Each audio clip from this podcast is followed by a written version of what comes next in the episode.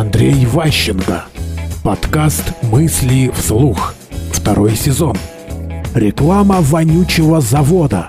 Часто очень, давая рекламу, вы надеетесь, что придут к вам хорошие, адекватные люди, желающие купить вашу продукцию. Но очень часто к вам приходят профессиональные юристы-вымогатели, которые используют законы для того, чтобы компания выставить иск.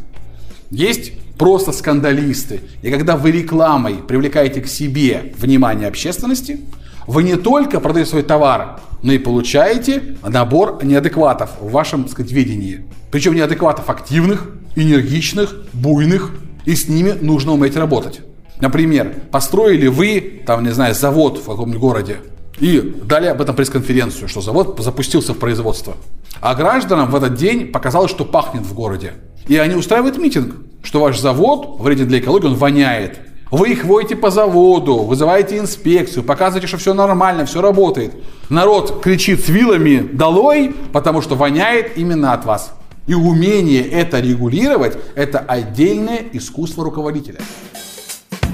Мысли вслух.